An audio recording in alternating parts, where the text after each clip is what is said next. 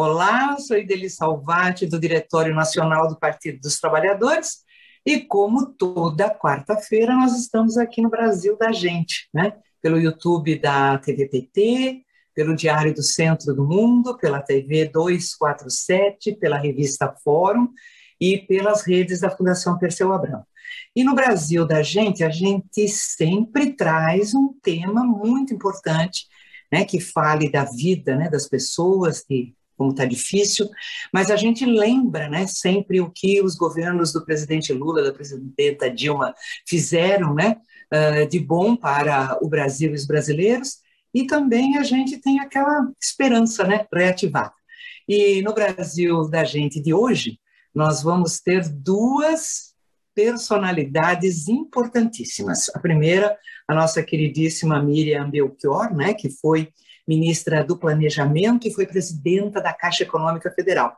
E o Maurício Muniz, né, que foi secretário do Programa de Aceleração do Crescimento, famoso PAC, né, e também foi ministro dos Portos. Né, os dois atuaram tanto no governo do presidente Lula quanto da presidenta Dilma. Mas antes da gente falar com eles, a gente vai fazer, como sempre, aquele vídeo né, que, a, que a produção do programa prepara né, sobre o tema de hoje. Então, vamos lá ver o vídeo. Roda o vídeo, produção. O que precisa ser feito para um país crescer com desenvolvimento sustentável, justo e igualitário? Os governos do PT promoveram o maior conjunto de obras de infraestrutura desde a redemocratização do país e, simultaneamente, a maior política de inclusão social da história do Brasil, fortalecendo a economia, promovendo a melhoria da qualidade de vida da população, gerando empregos, permitindo acesso à saúde e educação de qualidade, à moradia, ao saneamento básico, aos bens de consumo e riquezas produzidas. Nós sabemos como acabar com a fome. Nós sabemos como diminuir a pobreza. Nós sabemos como inserir o povo no mercado de trabalho. Então o que, é que nós temos que fazer? Pactuar com governadores, como eu fiz com o PAC em 2007. Ou seja, todos os governadores participaram de definir quais as coisas importantes para gerar emprego no seu estado de saneamento básico, a estrada, a ferrovia, a, a, a hidrovia. Antes dos governos do PT, o Brasil estava duas décadas sem fazer grandes investimentos, porque a política econômica não priorizava o crescimento do país e muito menos o bem-estar da população. Os governos do PT, o setor público reaprendeu a fazer obras e recuperou a capacidade de gerar crescimento econômico. O PAC, o Minha Casa Minha Vida, e os programas de concessões retomaram o planejamento e os investimentos em infraestrutura no Brasil. O país passou a ter soberania nacional, ser respeitado internacionalmente e ainda assegurou uma vida digna a toda a população. Se nós fizemos isso no Brasil, gerando 20 milhões de empregos, aumentando o salário mínimo, fazendo a transposição da zaga do Rio São Francisco, que ninguém tinha coragem de fazer, a obra do século no nosso país, que foi levar água para 12 milhões de nordestinos que vivem no semiárido. É isso que é importante a gente fazer para a gente mudar a lógica de governança desse país. Nós vamos ter um grande programa de infraestrutura para que a gente possa pegar as obras que estão paralisadas, fazer com que essas obras sejam terminadas e fazer as obras que precisam ser feitas. E concomitantemente nós vamos fazer reuniões com outros setores da sociedade para que a gente discuta o que fazer imediatamente, tudo na perspectiva de gerar empregos e gerar renda.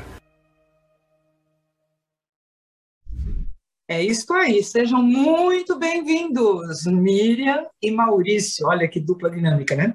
E o vídeo deixou muito claro, né? Muito claro que nos governos Lula e Dilma é, era investimento, era canteiro de obra, né? Uh, tudo aí visando, obviamente, o desenvolvimento, o emprego, né? Uh, e, e Miriam, o PAC, né? O famoso PAC, que tanta gente fala, né? O Programa de Aceleração do Crescimento era uma obsessão mesmo do investimento para o Brasil crescer? Olha, Deli, primeiro é muito bom estar aqui com você no programa Brasil da Gente. Né? Você deve se lembrar, Deli, quando o presidente Lula foi reeleito em 2006, ele chamou as pessoas do governo e falou: gente, pelo amor de Deus, o país precisa crescer mais rapidamente e gerar é, muitos empregos de qualidade. Né? Vocês se virem, mas me trago aqui uma proposta para isso. E foi assim que, dois meses depois, começou o PAC, o Programa de Aceleração do Crescimento, a partir da visão de, de que, com investimento, o país cresceria mais, gerando emprego e renda. O presidente Lula acompanhou diretamente a definição de todas as obras do PAC e determinou que a gente conversasse com os governadores, com os prefeitos, sobre o que devia ser feito.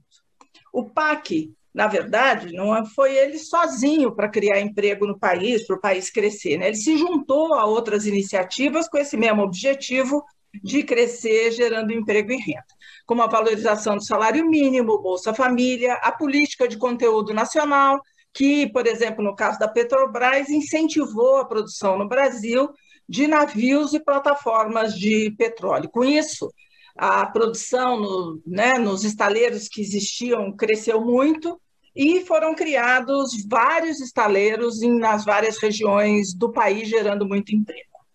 E a prova da importância do investimento para o crescimento do país apareceu é, nós alcançamos taxas de pleno emprego em 2014 e as obras do PAC tiveram um papel fundamental nisso. Né? Vocês podem ver no gráfico que está aparecendo aí na tela, né? durante os nossos governos, o ritmo de geração de vagas nas obras de infraestrutura foi 60% maior do que o ritmo de criação de vagas no conjunto da economia. E depois do golpe, Maurício depois vai falar mais disso, o emprego na construção civil caiu e começou a andar no mesmo ritmo do conjunto da economia. É, e, e, que, infelizmente, como a gente sabe, tem aí, é, já teve 12 milhões, agora tem 11 milhões de, é, de desempregados. Na época do PAC, o crescimento do emprego foi tão grande, mas tão grande, que a demanda por engenheiros e trabalhadores para a construção civil se tornou muito maior do que a oferta uma empresa tinha que roubar profissional da outra para executar as obras sob sua responsabilidade. Isso nos levou a criar mais vagas de engenharia nas universidades e fazer um grande esforço de capacitação de mão de obra para atender às necessidades da construção civil. É importante destacar também que o aumento dos investimentos federais também se deu em outras áreas, né? nas universidades, nos hospitais, Polícia Federal e Rodoviária, ciência, tecnologia e defesa. O Brasil estava muito, mas muito tempo sem fazer investimentos. Mas com a ênfase que nós, nos nossos governos, demos a esse tipo de despesa, houve uma enorme é, evolução desde 2007. O investimento total no país cresceu o dobro do PIB, saiu de 16,6% do PIB em 2006 para 20,2% em 2013. O investimento público federal mais que dobrou sua participação no PIB. Foi de 0,6 em 2006 para 1,4 em 2013. Mas é importante destacar que os nossos governos conjugaram investimento público com investimento do setor privado. Assim, a gente desenvolveu tanto obra pública, como também fizemos concessões em várias áreas. Deli. E, e Miriam, você falou algumas áreas, né? Porque é o seguinte, as pessoas ouvem PAC e lembram de rodovia. Né? É, é assim, PAC, né? Programa de aceleração, não sei o que, acelerar, lembra de carro, né? Caminhão, penso em rodovia. Você pode, assim, rapidinho, fazer a lista certinho de todas as áreas que teve programa de aceleração do crescimento? Posso sim, Deli. Olha, o PAC fez é, primeiro, investimentos no que a gente chama de infraestrutura econômica, né? Seja em logística, então, rodovias, ferrovias, portos, aeroportos e hidrovias.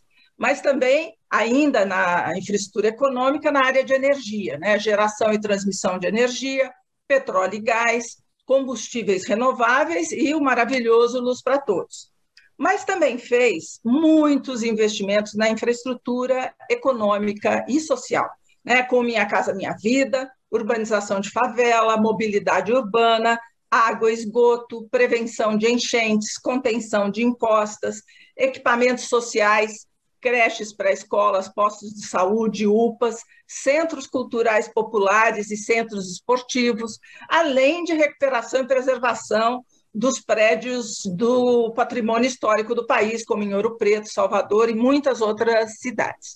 Sempre houve uma cobrança muito forte sobre a execução do parque. Eu até achava engraçado, sabe, Deli, porque antes dos nossos governos não tinha cobrança sobre a necessidade de fazer investimentos, obras de infraestrutura. Foi só a gente lançar o parque e quem se calava antes né, começou a cobrar velocidade na execução. Sem considerar que, por exemplo, construir uma hidrelétrica ou uma refinaria leva quatro, cinco anos. Né? Todo mundo queria ver as coisas prontas em um ano.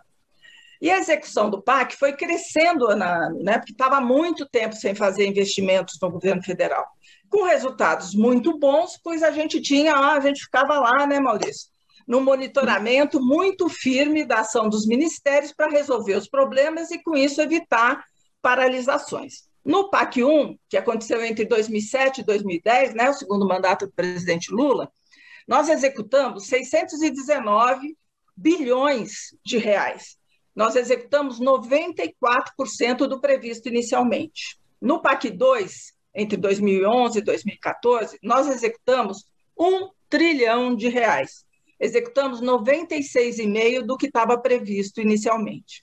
A partir desses números, acho que dá para perceber como a execução do PAC foi ficando cada vez melhor. No PAC 2, o investimento foi 72% maior do que do PAC 1. Ou seja, a gente ampliou o número de obras e mantivemos a execução em mais do que 95% do previsto. E o que, que quais foram esses resultados concretos? Porque a gente fala de muitos bilhões, um trilhão de reais em quatro anos. O que é que isso significou na prática para a população brasileira? Significou 7 mil quilômetros de construção de novas rodovias ou duplicações de rodovias existentes, 1.900 quilômetros de novas ferrovias, 32 mil quilômetros de uh, quilômetros não, desculpe, 32 mil megawatts de energia 26 mil quilômetros de linhas de transmissão, 3 milhões e 300 mil ligações do programa Luz para Todos, ou seja, 12 milhões de pessoas atendidas pelo Luz para Todos, de brasileiros, 4 milhões e 200 mil moradias contratadas do Minha Casa Minha Vida. E a lógica de escolha das obras do PAC dele também cumpriu um outro objetivo fundamental: reduzir a desigualdade regional e social. Nós realizamos investimentos em todo o país, então não só no Sudeste, né? então pegando o Norte e no Nordeste. Nós fizemos refinarias, estaleiros, infraestrutura hídrica, como a integração do São Francisco, ferrovia, rodovia, ações em todos os portos, aeroportos, entre outras obras. Com isso, nós geramos muitos empregos na construção e depois na operação desses empreendimentos nas duas regiões. Com esses investimentos de infraestrutura social, a gente reduziu a desigualdade social em todo o país, levando água, esgoto, energia para a população que não tinha acesso a esse tipo de serviço. No caso da coleta de esgoto, entre 2002 e 2015, a cobertura no Brasil aumentou 27%. No caso das famílias com renda até três salários mínimos, ela cresceu 45%, quase o dobro. E na faixa de um salário mínimo, cresceu 61%, que demonstra bem a forma como nós escolhemos esses investimentos. Miriam, você falou aí da cobrança, né? Então, tinha o PAC, o Programa de Aceleração do Crescimento, e tinha o programa de aceleração da cobrança também, né? É. E tem uma outra coisa que agora eu quero perguntar para o Maurício, né? Porque tem um, uma outra sigla, vocês adoram siglas, né? É, porque assim, todo investimento, você já falou, é, não foi feito só pelo governo federal, teve parceria, né? Com estados, municípios e o, o investimento privado, que era o tal do PIL. Então, Maurício, explica para nós aí, PAC, PIL, né? traduz aí uh, o que, que significou tudo isso. Tá certo, Ideli. Então vamos lá. Primeiro, prazer estar aqui com você e com a Miriam. E vamos conversar um pouquinho de. Né, ótimo conversar com vocês sobre investimento em infraestrutura.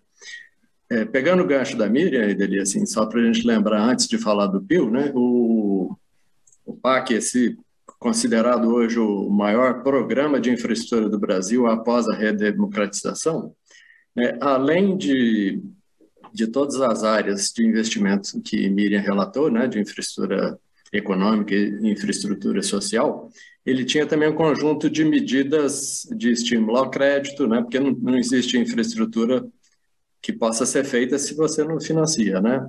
É, medidas de gestão, como a Miriam falou, dos balanços, etc., medidas de melhoria do ambiente de negócio e desoneração tributária.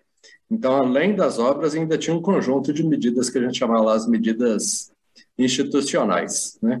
E, como você lembrou, as obras também são executadas pelos órgãos públicos, aí os, ah, né, a da União, dos estados, dos municípios, pelas estatais, né, muita obra executada pela Petrobras, pela Eletrobras e todas as outras estatais federais, que são importantíssimas né, para a infraestrutura, e pelo setor privado. E aí é que entra o PIL, né, que é o Programa de Investimento em Logística, que foi criado pela presidenta Dilma em 2012. Né? Então, vamos lembrar, assim, quando o PAC, o PAC é de 2007, quando o PAC foi lançado, ele tinha todas as áreas, né? estatais, é, obras públicas e obras privadas. Então, é, sempre no PAC inteiro, tô, por exemplo, as hidrelétricas é, e as linhas de transmissão é, são sempre leiloadas. Podia ganhar uma empresa estatal, podia ganhar uma empresa privada e podia ser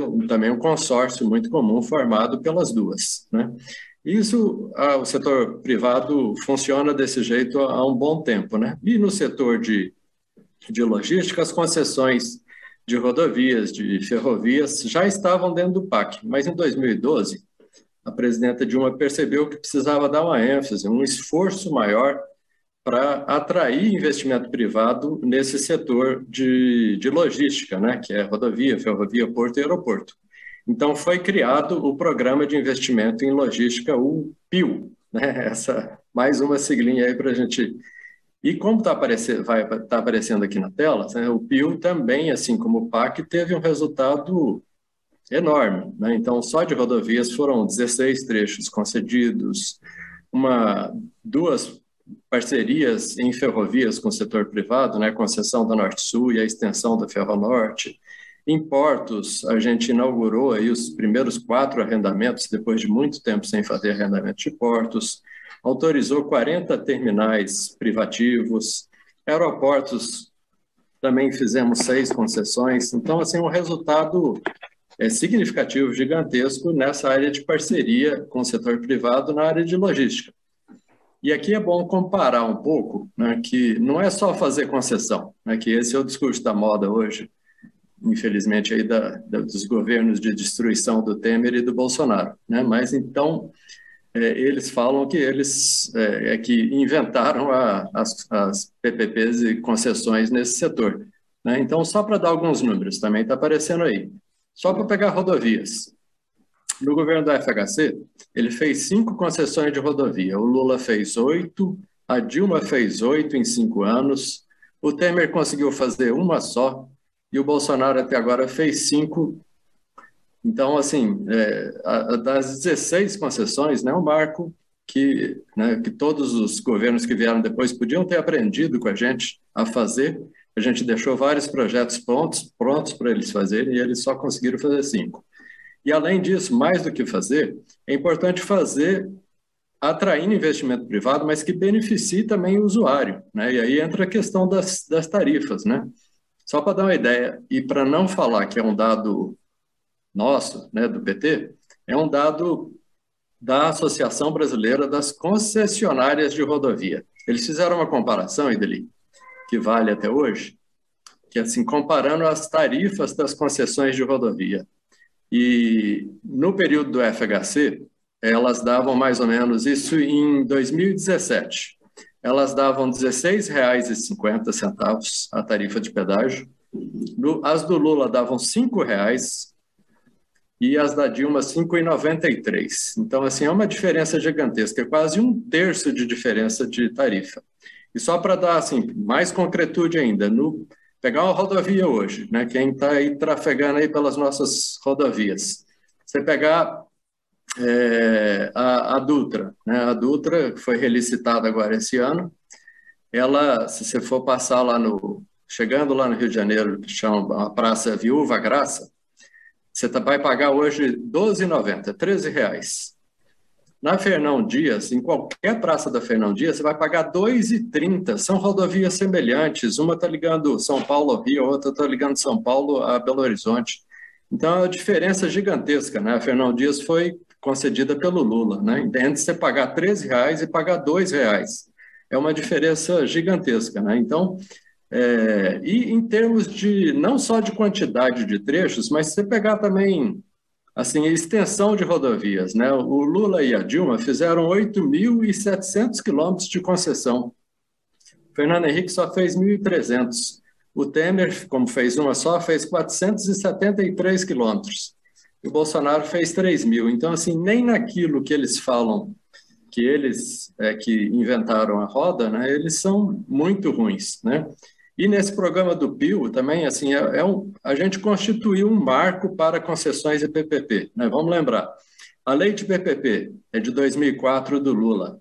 A nova lei de portos é de 2013 com a Dilma. Né? Ela é que deu as diretrizes aí para você fazer arrendamento e autorizar portos é, privados. É, também foi criado em 2015 com a Dilma o Programa de Desenvolvimento da Aviação Regional.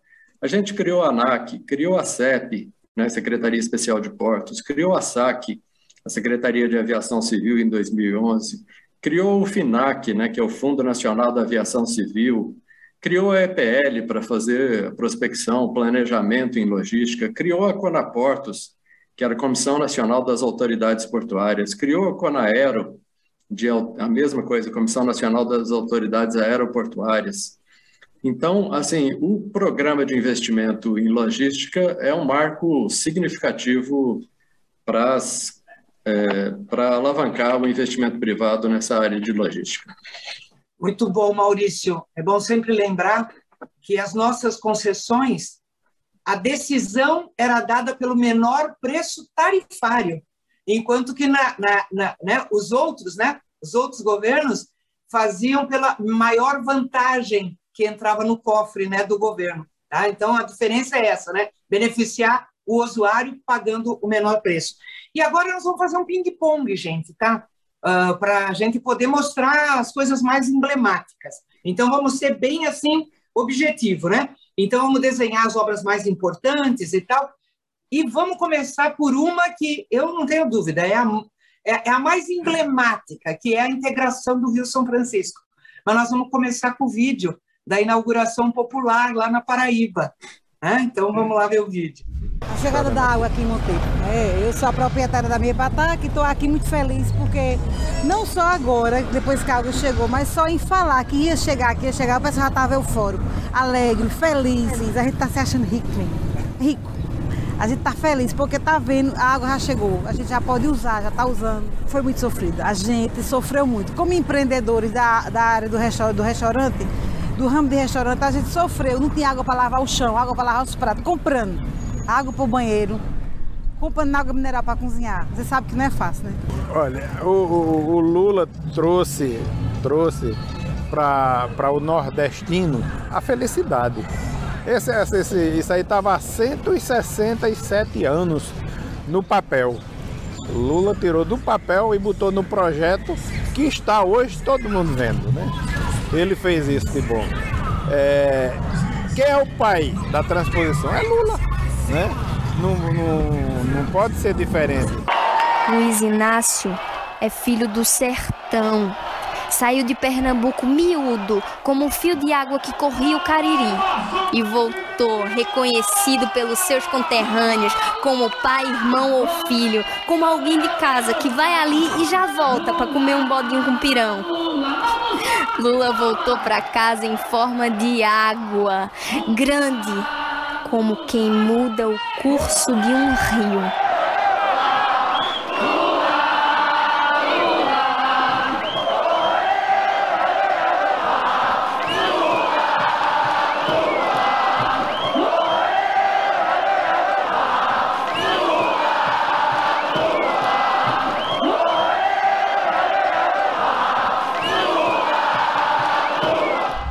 Emocionante, né, Miriam? Ver o povo alegre, feliz com a água chegando. E a integração é uma obra imensa, né, Miriam? Você pode falar rapidinho aí para nós todo o alcance Olha, da integração? Falo sim, é, emociona demais, Ideli, ver de novo esse vídeo. Eu estava lá no dia dessa inauguração popular, né? A importância de ter água disponível o tempo todo é uma coisa que muitas vezes nós não damos o devido valor. Enquanto milhões de brasileiros lutam para ter água para beber e para produzir, né?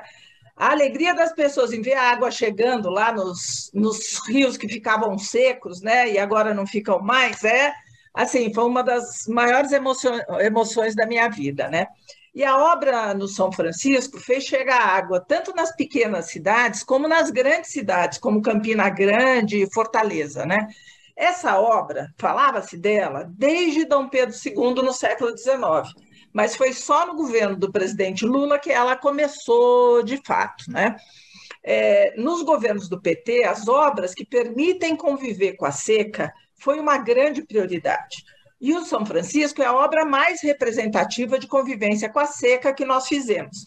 Mas tem muitas outras obras que foram feitas no governo do PT. Só para dar outros exemplos, a gente tem 1 milhão e 300 mil cisternas, o canal do Sertão eh, Alagoano, o Cinturão das Águas no Ceará, a vertente litorânea na, na Paraíba.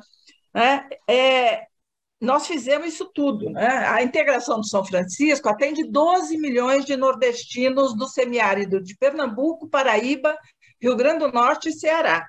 E os governos do PT fizeram 88% dessa obra. Né? O Maurício vai falar dessa coisa do Isso. Bolsonaro ficar dizendo que fez as coisas. Né? No caso do São Francisco, os governos do PT deixaram as 88% das obras é, prontas. Né? Enfim, nós priorizamos e conseguimos levar água para a população do semiárido, criando junto milhares de empregos com essas obras.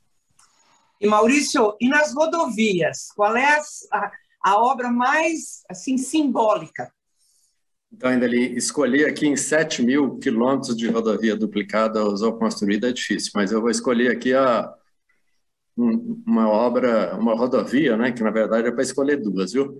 É, que é a 101, né, uma rodovia que corta o Brasil de norte a sul, né, por isso que ela é a 101, é a rodovia número um, é, no sentido né, de norte a sul do país.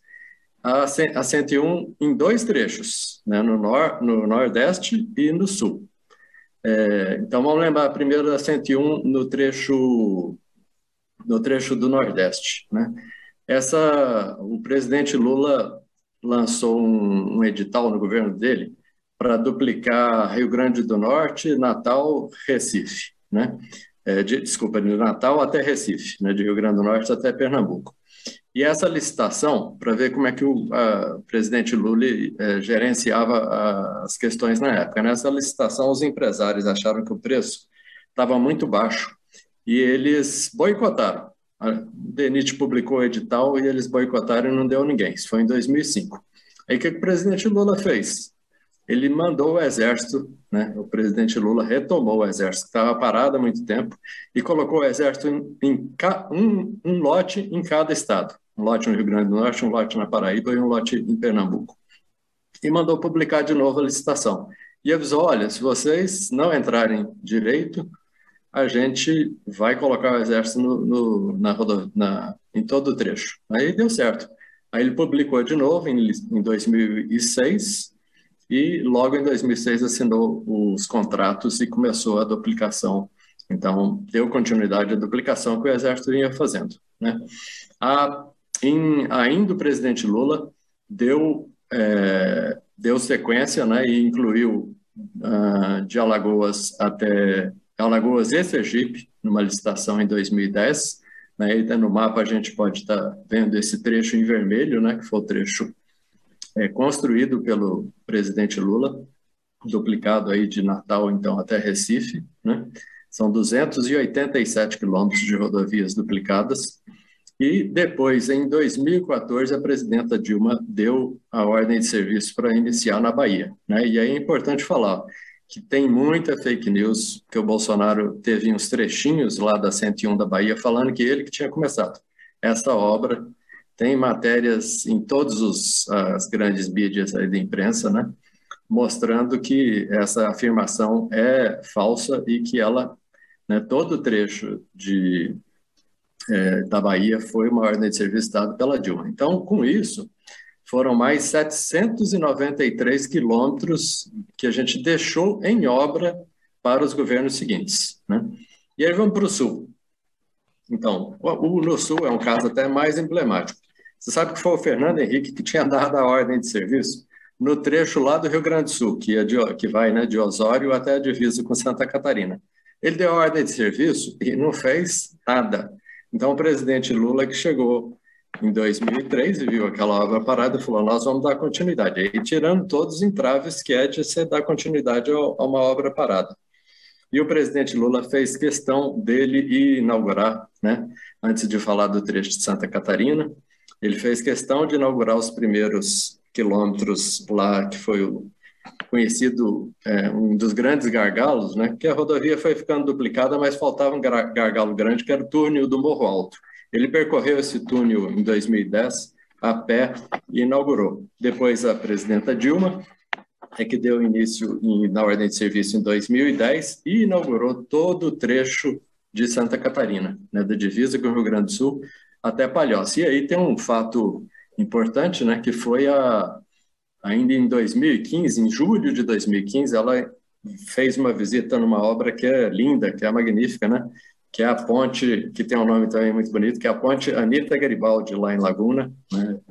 É, e, e, ela inaugurou então essa ponte, que também era um gargalo enorme né, na, na passagem de Laguna, e, e, essa obra foi concluída em maio de 2016. Né? Então, aqui são mais 348 quilômetros de duplicação. Né? Então, a gente junta lá os, os, trechos da 101 Nordeste mais a 101 Sul, né? Está aqui 1.400 quilômetros de duplicação numa rodovia só. Então, isso que eu queria lembrar aí dele. E, Miriam, Minha Casa Minha Vida, você já falou, beneficiou muita gente pobre, né? As pessoas têm que saber disso. Então, explica. Então, ele falar do Minha Casa Minha Vida é um orgulho gigantesco. Né? Em 2008, vocês, o pessoal deve se lembrar, começou a quebra aí dos bancos nos Estados Unidos, provocando uma crise internacional. O presidente Lula ficou em cima da gente.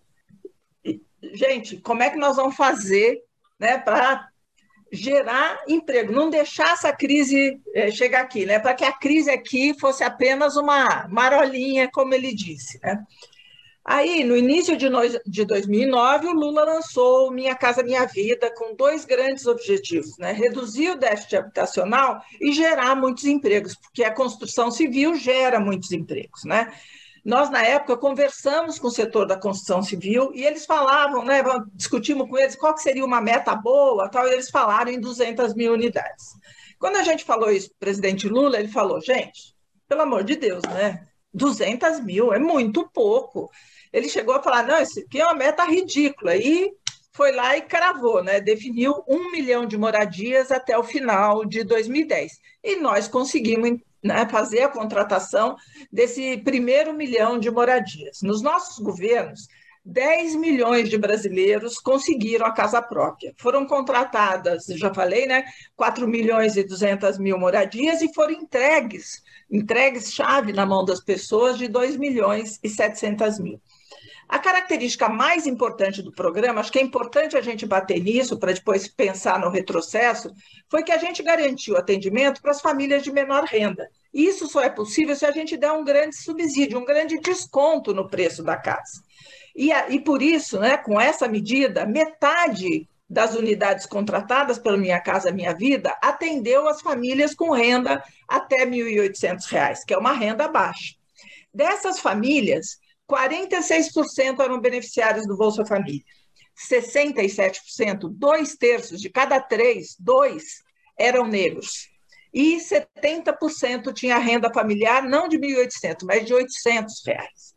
Então, é, certamente, Deli, você foi a muitas, você deve lembrar a emoção que a gente sentia na entrega das casas. Né? Ver as famílias entrando na casa, recebendo a chave, é, da casa ou do apartamento, né, com lágrima nos olhos. As crianças, né, usufruindo de um espaço que elas nunca tiveram, né, de um quarto separado que nunca tinham tido, né.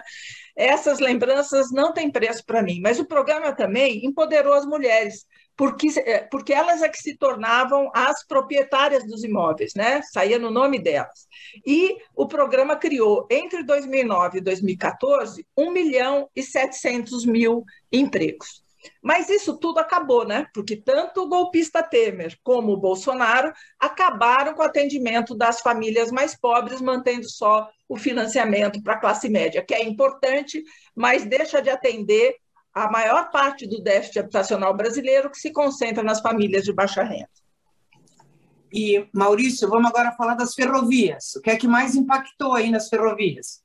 Então, Ideli, aqui também é outra, é outra escolha difícil, né? Porque em 1.900 quilômetros de ferrovias novas, né, concluídas, entregues, além de ter deixado mais 2 mil em obras, nós vamos escolher aqui entre FIOL, Transnordestina, Ferronorte, vamos escolher a, a Norte-Sul, né?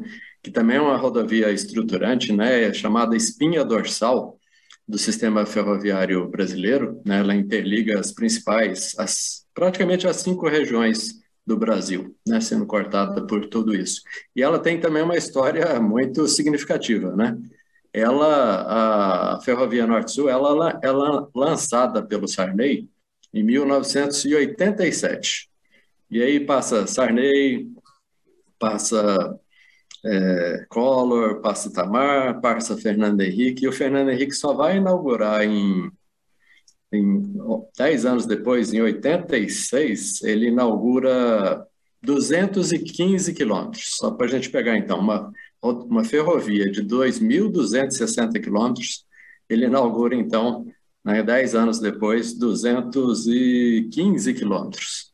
E aí o presidente Lula chegou e falou, não, nós vamos dar continuidade a isso. E começou, começou um, um trecho, deu continuidade, né, de o presidente, é, o Fernando Henrique inaugurou de Açailândia, onde ela começa, e foi até Porto Franco, tudo no Maranhão, esses 215. O presidente Lula deu continuidade e fez aí, foi fazendo a inauguração inaugurou em 2007 de Porto Franco, no Maranhão, até Argianópolis. Depois, em 2007, mais um trecho de Argianópolis até Araguaína. Depois, presidente Lula de novo de Araguaína até Colinas do Tocantins. De... E terminou em 2010 de Colinas do Tocantins até Guaraí. E depois de Guaraí até Porto Nacional. É bom lembrar né, e aí ele realizou aqui 504 quilômetros é, né? O que eles fizeram 215, o presidente Lula fez é, em, fez o dobro, fez 504, né? O que eles fizeram em 10 anos, o presidente Lula fez em 8 o dobro do que eles fizeram. E, e, outra coisa interessante, a gente pode ver, além da imagem né, da, da ferrovia e os trechos que o presidente Lula foi fazendo, ele fez, quando ele foi inaugurar, pelas duas vezes ele levou o Sarney, né? A gente vê nas fotos o Sarney com a Dilma, que era a presidenta, que era a ministra da Casa Civil, e o presidente Lula, né, nesse ato é, assim, republicano, democrático, né, levando o presidente que iniciou, né, sem problema nenhum. E a presidenta Dilma deu continuidade, e aí fez também do trecho de Palmas até Anápolis, são 855 quilômetros, né, ela inaugurou em 2014, e deixou o outro trecho que vai de Ouro Verde até Estrela do Oeste, até Estrela do Oeste a São Paulo, né, com praticamente 90% concluído. Então, essa é uma ferrovia gigantesca, importantíssima, e que a gente tem aí é, inaugurado pelos nossos presidentes, estruturando o sistema ferroviário brasileiro e também aí com muita fake news, viu, Ideli? Falando que o trecho de Goiás tinha sido do Bolsonaro, ele não fez praticamente nada, né, e tentando levar a fama de um trecho que é completamente realizado pela presidenta Dilma. E Maurício, já aproveitando que nós estamos nessa história aí de ferrovia, transporte, teve também muito investimento em mobilidade urbana, né? A questão do transporte nas grandes cidades, nas grandes metrópoles. Qual é a, a marca aí? É, então, aqui é importante né, que nessa linha de que a gente faz investimento em logística e faz investimento também que é infraestrutura econômica, e faz investimento também na infraestrutura social. Né? Mobilidade é uma questão importantíssima, né? tanto é que em 2012, foi no nosso governo, com a presidenta Dilma, que foi aprovada a Lei de Mobilidade Urbana, e nos governos do PT, o presidente Lula começou no PAC já desde o início, né? tinha tinham as, as obras que estavam paradas né, de trens e metrôs nas, em cinco, é, cinco capitais, ele deu continuidade, mas a presidenta Dilma é que lançou o chamado PAC da Mobilidade Urbana né, em 2011, 2012. E aí, se a gente pegar essa área de mobilidade, só para dar o total, depois a gente passa algumas obras vendo aí as, as fotos né, dessas obras. Mas se a gente pegar, olha, foram 128 bilhões de recursos disponibilizados. Né? Mobilidade é uma questão importantíssima né, para a qualidade de vida das pessoas. E só em metrôs, né, que é um papel fundamental, a gente sabe que as, as cidades e pouquíssimos estados têm condições de fazer metrô se não for com a ajuda do governo federal. Então, foi disponibilizado 51 bilhões para metrôs. É um programa, então, que financiou metrô, trem, VLT, BRT e corredores de ônibus. Né? Então, só para dar os exemplos e a gente vendo, e vendo as fotos. Belo Horizonte, né? Então, a gente, com o financiamento nosso do PAC, foi construído. Ah, e, e aí, importante, né, Delise? Sempre negociado, né? Como mobilidade é uma atribuição, uma competência constitucional de prefeitos e de governadores, sempre foi feito discutindo com os prefeitos e governadores quais obras eram possíveis e necessárias de serem feitas. Né? Então, Belo Horizonte, parceria com a prefeitura, né? Foi feito BRT da área central, BRT Cristiano Machado, BRT Antônio Carlos, e foi dado dinheiro para o metrô, em que infelizmente o governo da época não conseguiu, né? Tanto é, a S quanto o Anastasia não conseguiram fazer um quilômetro, nem o prefeito Márcio Lacerda, né? De metrôs. Depois o Bolsonaro cancelou a verba para o metrô de Belo Horizonte. É, mas dando sequência, ó, Brasília, né? A gente foi com recurso nosso que foi construído o BRT é, Eixo Sul. Fortaleza, foi dado dinheiro e foi feito o metrô da linha Sul. Recife, o metrô, metrô também da linha Sul, centro e trens e reformas. No Rio de Janeiro, né, fez a expansão da linha 1, fez a, a linha 4, né, que é Ipanema até Barra. É, em Salvador, que é uma obra lindíssima, né, que é o, o metrô, fez dois, duas linhas de metrô, o metrô Lapa Pirajá e o metrô Acesso, é, Aeroporto Acesso Norte, né, que é um metrô belíssimo. E Salvador também teve é, de recursos para os dois BRTs que são estruturantes lá em Salvador, pela, pela obra do Estado. Em Porto Alegre, a gente, ou ali na região metropolitana de Porto Alegre, né, foi feita a extensão do metrô de São Leopoldo a Novo Hamburgo. Foi dado dinheiro também para o metrô, mas infelizmente o prefeito não conseguiu fazer a obra. Foi feito Aeromóvel, né, uma obra é, de é, conteúdo nacional é, brasileiro, né, que foi feito lá ligando a Transurb ao aeroporto. É, foi dado dinheiro também, foi realizado o VLT da Baixada Santista, né, uma obra também bonita. O VLT, por falar em VLT, o VLT do Rio de Janeiro, é, em São Paulo, né, praticamente é, a gente apoiou e financiou todas as expansões do, do, metrô, né, da linha 2, da linha 5, da linha 6 e várias outras obras. Em Curitiba, financiamos é, BRTs e financiamos metrô, que eles também não conseguiram fazer. Né? Então, a quantidade de obras, assim, para todos os estados, alguns conseguiram fazer, infelizmente outros não. Né? E projetos que deram uma qualidade de vida para a população, de se deslocar de forma mais digna e rápida, né, graças ao apoio aí do PAC da mobilidade urbana. E aí eles cancelaram tudo, né, Maurício? Agora não tem mais nada. Cancelaram tudo, praticamente tudo. E, e Miriam, é, nós temos também uma outra intervenção muito importante nas cidades, que foi a questão da urbanização das favelas, né? Acho que essa também foi um investimento do, do, do PAC, né, do Programa de Aceleração do Crescimento Importante. Isso mesmo, Deli. Olha, mais de 80% dos brasileiros moram nas cidades, né? E nas grandes cidades, nas regiões metropolitanas, a população pobre foi sendo empurrada para a periferia, né? Sendo empurrada para a beira dos córregos, para morar em encosta nos morros, né, vivendo em péssimas condições. O Lula criou o Ministério das Cidades no seu primeiro dia como presidente da República pois ele, ele, tinha absoluta convicção que o governo federal precisava ajudar as prefeituras a melhorar a condição de vida nas cidades, que elas sozinhas, como disse o Maurício aí, em relação à mobilidade, elas não têm é, capacidade financeira suficiente para bancar investimentos tão altos. E foi o que a gente fez. Né? Nós conversamos com os prefeitos das maiores cidades para escolher onde atuar, garantindo água, esgoto, pavimentação, equipamento de educação, saúde, lazer, enfim, propiciando melhor qualidade de vida a esses brasileiros que sempre sofreram tanto.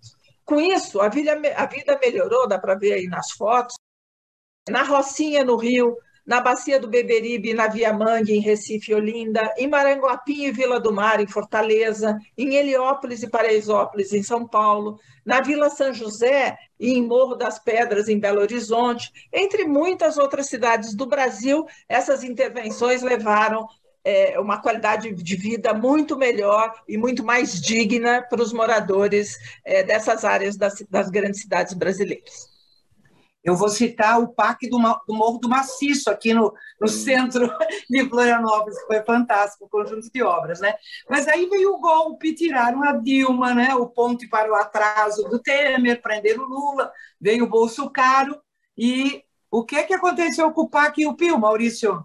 Então, é, é, a destruição, viu, Deli? Aqui é a parte que a gente chora e fica com raiva ao mesmo tempo, porque é, um, é a destruição da infraestrutura. Né? Se você não tem recursos para manutenção, né, que é a situação atual da infraestrutura, ela está sendo destruída. Né? Hoje a gente tem menos infraestrutura de logística e de todos os setores do que o que a gente estava, que a gente tinha antes, né?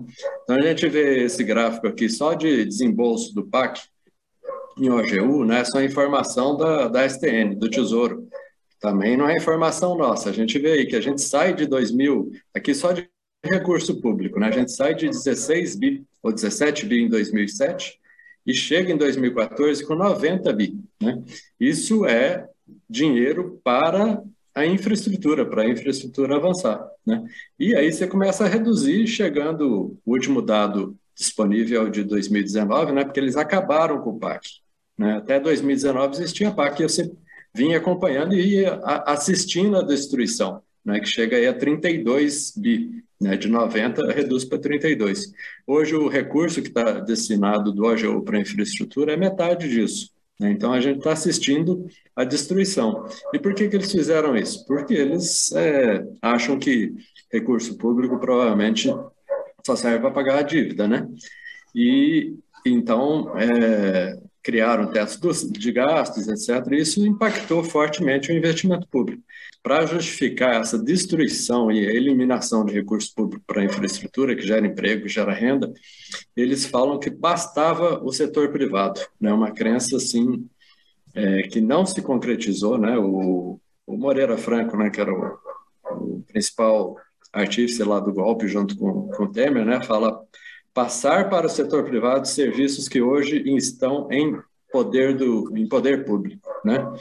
O, um assessor do, do, do Moreira diz que ele tem a veia liberal forte e sempre defendeu a participação dos investimentos privados em infraestrutura. Né? Além dessa fala do Guedes, ele diz que assim, o Brasil vai retomar o, o crescimento sustentável com investimento privado. Não podemos mais não dependemos mais de um setor público que exauriu a sua capacidade de investimento. O PAC e, e, seguiu e deu errado, né? Então, assim, é uma avaliação completamente equivocada, né? Diga dele. Total, não. É porque tem uma outra coisa no gráfico que chama atenção, Maurício, que é o seguinte: uh, o PAC, a própria execução do, pra, do PAC, ali no finalzinho, já bem perto do golpe, uh, também já começou a desacelerar. E aí tem muita gente, né? E eu queria ouvir a tua opinião, que diz que isso já foi efeito da, da máfia jato, né?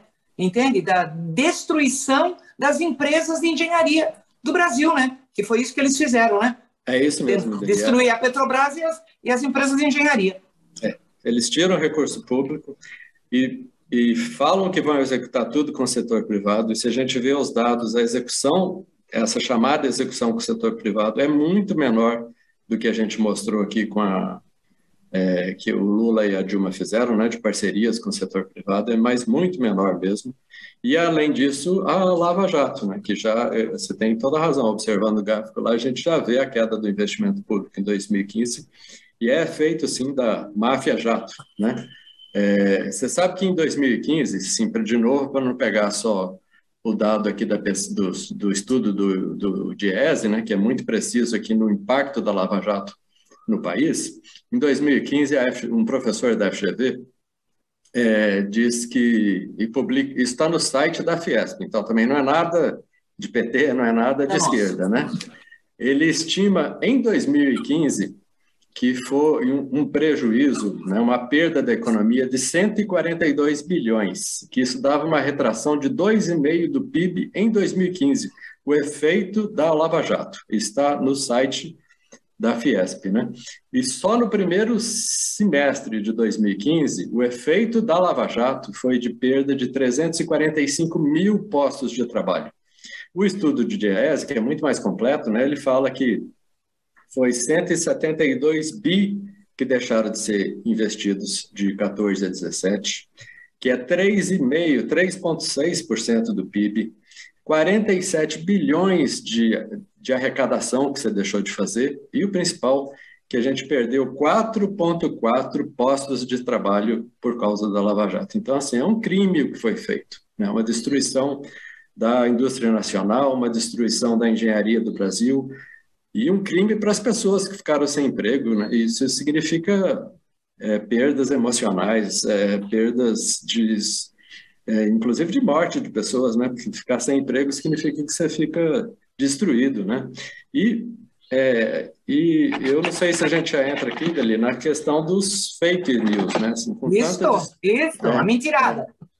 Com a mentirada. Então, o, é, é, impressionante, né? Eles só têm mentira, né? Como eles ganham, o Bolsonaro ganhou mentindo, né, com fake news, ele governou mentindo, né? Então, a Miriam já falou aí de São Francisco, né? Tem um dado da CGU, que é de 2017, um relatório da CGU. Então, no governo do Temer também não é obra nem cálculo nosso, né? Que diz que a, a, em 2017 o São Francisco já estava com 97,5 pronto, né? Então, Bolsonaro não fez nada do São Francisco, né? A gente pega lá, por exemplo, em Alagoas, né? É, a gente pode estar tá seguindo, tá seguindo aqui com os, esses dados estão todos disponíveis aí na internet, né? Principalmente no site do PT. Tem uma um carimbo, né, que é o Bolsonaro mentiroso, o Bolsonaro ladrão, ladrão de obras, né? Então diversas obras, né? O viaduto da PRF lá em Alagoas, a ponte de Abunã, a ponte ferroviária da Fiol, né? É, a BR-163, tanto no Mato Grosso quanto no Pará, a BR-163, que eles falaram, cantaram que foram deles, né? foi iniciada pela Dilma em 2014, entregue em 2018, ele não fez nada. Ao 63 do Pará, ele tem aquela frase horrível, né, falando que o, um general começou e o capitão terminou, ele, a BR-63 do Pará ela foi iniciada pelo Lula depois de construir um pacto socioambiental. Né? Ela iniciou em 2007 e a Dilma entregou com 93% concluída. Ele fez 7%. Né? E, e por aí vai. Né? A, é, a quantidade de, de mentiras é, construídas é, pelo Bolsonaro, porque eles não fizeram nada, só destruíram a infraestrutura no Brasil. E pararam tudo, né? Tá aí a manchete aí da, das obras paradas, tá? É. Mas a gente está terminando o programa, gente. Vocês apresentaram muita coisa, é muito dado, é muita informação, né?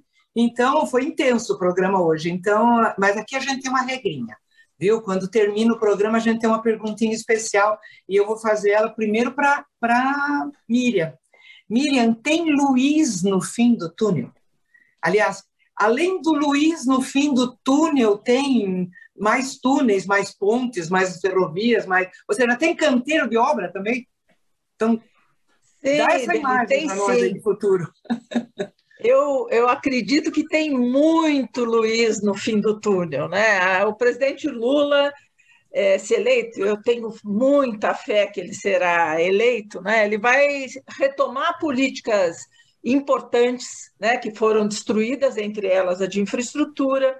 Ele vai enfrentar novos desafios, como a necessária transição ecológica para reduzir os efeitos no clima, e vai fortalecer as instituições e a nossa democracia. Nós vimos lá no início desse programa o presidente Lula falando de um grande programa de infraestrutura e que ele vai se reunir logo no início de janeiro de 2023 com todos os governadores para definir a retomada das obras aí paralisadas e também para definir novas obras que devem ser feitas para garantir mais renda para os brasileiros. Quem leu o nosso plano de reconstrução e transformação do Brasil, lançado né, pelo PT em 2020, sabe que os investimentos em infraestrutura continuam a estar no centro da nossa agenda como elemento funda fundamental da retomada do crescimento no país. Eu tenho falado com o presidente Lula e mesmo conhecendo ele muito bem, né, eu trabalhei oito anos no dia a dia com ele. Eu tenho ficado muito impressionada com o senso de urgência que ele está. Ele tem noção do que o espera, da expectativa enorme que existe e da responsabilidade que essa expectativa traz. Eu não tenho dúvidas que o Lula vai trabalhar mais ainda, fazer muito mais e melhor do que ele fez nos seus mandatos, porque o compromisso dele com a população brasileira só cresce. Obrigada, Ideli, pelo convite para participar aqui no programa Brasil da Gente com o Maurício Muniz. E Maurício, tem Luiz também para você nesse, no fim desse túnel aí? Tem luz com Luiz, viu, Ideli? Só tem luz com Luiz. É, só ele pode fazer melhor, viu, Ideli? Porque ele já fez. Né? Só quem já fez um programa tão significativo, grandioso como PAC, PIO e Minha Casa Minha Vida pode fazer melhor. Né? Então, o presidente Lula tem uma experiência vasta em programa de, de infraestrutura e, portanto, ele vai fazer, sim. Eu tenho toda certeza, porque ele ele é que reúne essas condições, né? O Lula por um país mais justo, mais humano, menos desigual e com mais desenvolvimento. Te agradeço, Videli, prazer estar aqui com você e com a Miriam. Muito obrigada. Eu quero agradecer muito, né, a Miriam e ao Maurício por estarem aqui conosco, mas de maneira muito especial, né, o meu carinho, né, meu obrigada a todos que acompanham, né, o Brasil da Gente, que é transmitido pelo YouTube da TVPT, pelo Diário do Centro do Mundo, pela TV 247, pelas redes da Fundação Perseu Abramo. E na próxima quarta-feira, como sempre, às 5 da tarde, às 17 horas, nós vamos estar de novo aqui com mais um Brasil da Gente. Então, um beijão para todos vocês.